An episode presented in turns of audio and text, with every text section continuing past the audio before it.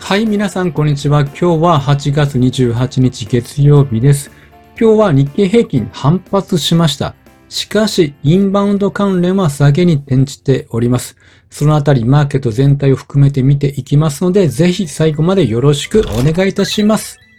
はい、まず日経平均は先週末、ジャクソンホール会議を通過し、アメリカ市場が反発に転じたということもあって、その流れを引き継いで上昇に転じました。そしてもう一つプラス材料となったのが、上海総合指数や香港指数の上昇などアジア株も高く始まり、先週末売られすぎたこともあって、買い戻され、日中を通して高値圏を推移をしました。そしてこちらがジャクソンホール会議の内容を簡単に見ていきたいと思います。まず、インフレを確実に抑制するために、一段の利上げが必要となる可能性があるという認識を示しています。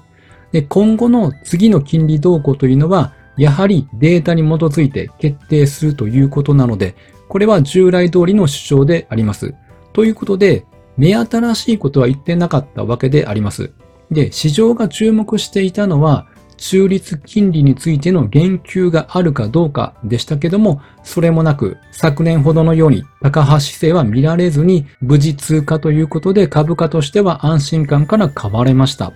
というのも2回連続でジャクソンホール会議後に下げるっていうのはなかなか起こりにくいと思うんです。こちら去年の記事なんですけども、去年は高派発言から主要産指数が3%を超える下落となりました。というのは、去年は現行は昨年15枚から6枚に減っていて、講演時間30分の予定に対して9分足らずで終わったんですけども、痛みを伴ったとしてもインフレ抑制をするという短い行列だった会見でありました。まあそれもそのはずなんですね。去年の今頃は CPI の総合が8.5%ということで高止まっていました。再び上昇していくのか、下落するのか、というのがまだわからない状況でありました。なので何としてでもインフレは抑制しないということで、高派発言になったということであります。今回市場は去年のことを想定して、ある程度の高派発言というのは予想済みでありました。で、懸念していた中立金利の件も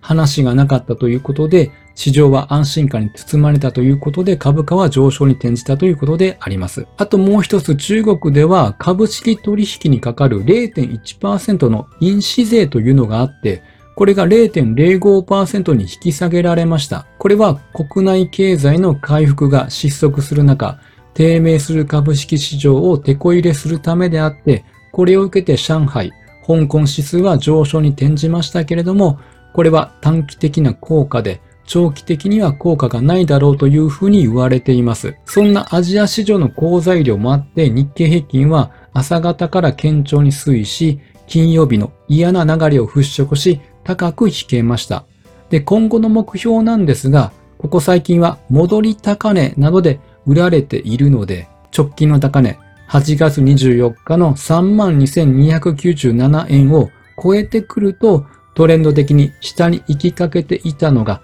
安値を切り上げて徐々に上を目指す展開が見えてきそうかなというふうに思っております。で、こちらが日経平均の寄与度ランキングなんですけれども、買われた方にはネガサ株が入っていて、株価上昇に寄与して良かったんですけれども、寄与度下位の方がインバウンド関連が揃って売られていたわけです。百貨店や空運などが弱かった日でありました。この原因というのは、福島第一原子力発電所からの処理水の海洋放出をめぐり、中国の旅行需要や日本製品の売り上げへの懸念から売られたということなんです。東京電力が処理水放出を始めたのは24日以降なんです。そこで中国からの反発が強まっていたわけであります。中国政府は日本の水産物の輸入を全面的に停止したのに加えて、中国国民の間でも日本製品の不買運動が発生しているということであります。まあ、ということで、今月の10日に日本行きの団体旅行を解禁して、インバウンド関連への需要拡大への期待が高まったばかりだったんですが、まあ、なかなか流れに乗れないといったところかなと思います。では今日のインバウンド関連の銘柄を見ていきたいと思います。はい、まず J フロントであります。今日は4.18%のマイナスとなりました。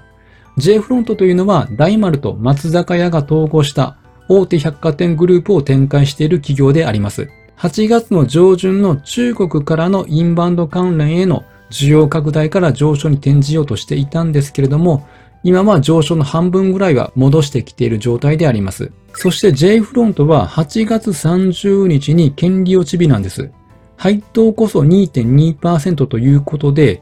高配当と呼ばれるまでにはあと一息ではありますが、株価が高値圏にあるということもあって、ある程度の売りがあることも想定されます。J フロントの優待なんですけれども、大丸と松坂屋でよく買い物をする人は結構メリットがあるのかなと思います。毎年2月末に100株以上所持していれば、約1年間利用できる大丸松坂屋ご優待カードというのがもらえるということなんです。これが10%割引になるということで、100株以上だと50万円までが限度ですので、ということは約5万円になります。まあ、結構大きいのかなというふうに思います。そしてこちらが J フロントの長期チャートであります。1年前の8月末と2月末の権利落ち日の推移を見ていきます。確かに下げてはいるんですけれども、ただこれ普段の株価の上げ下げと同じなので、あまり売られたという感じはないのですけれども、ただ今回は今までに比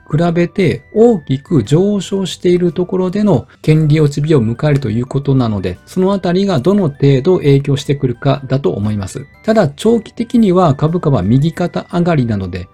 あと下には200日移動平均線がサポートとしても機能しているので、もし下げたとしてもその押し目を狙っていくのもいいのかなというふうに思っております。そして次に高島屋を見ていきます。今日は3.15%のマイナスとなりました。こちらもインバウンド需要を見込んで8月の上旬に上昇しています。で、今日の報道で売られましたということでありまして、こちらも8月30日に権利落ち日を控えています。利回りは1.2%ということで、J フロントよりは低いです。で、こちらがですね、高島屋のインバウンドの売上高推移であります。1級の実績としては109億円。で、今期は360億円を見込んでいます。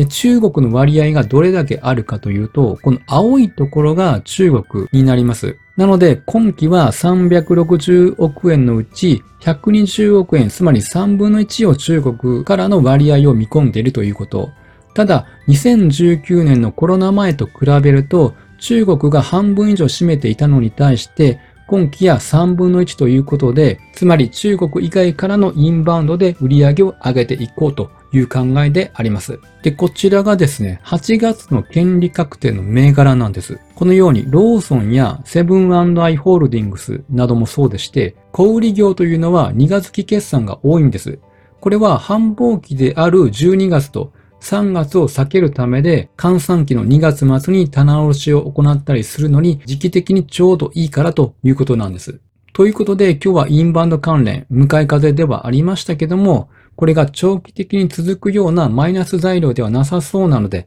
まあ、権利落ち日などで下がったところを打診で仕込んでみるのもいいのかなというふうに思っております。はい、本日は以上となります。音声でお聞きいただいている皆様、いつもご視聴していただきありがとうございます。このような感じで役立つ株式マーケットの内容をお伝えしております。ぜひフォロー、いいねしていただけると嬉しいです。それではまた次回お会いしましょう。